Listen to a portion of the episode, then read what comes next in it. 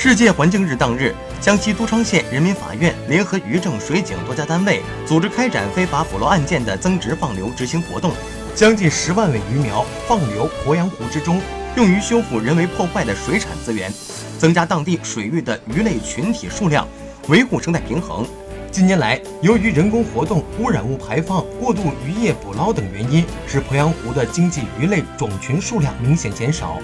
渔业资源整体呈衰退趋势。人工增殖放流活动的长期开展，对恢复鄱阳湖渔业资源种群数量、保证渔业生产的可持续发展、保持生态平衡将起到积极作用。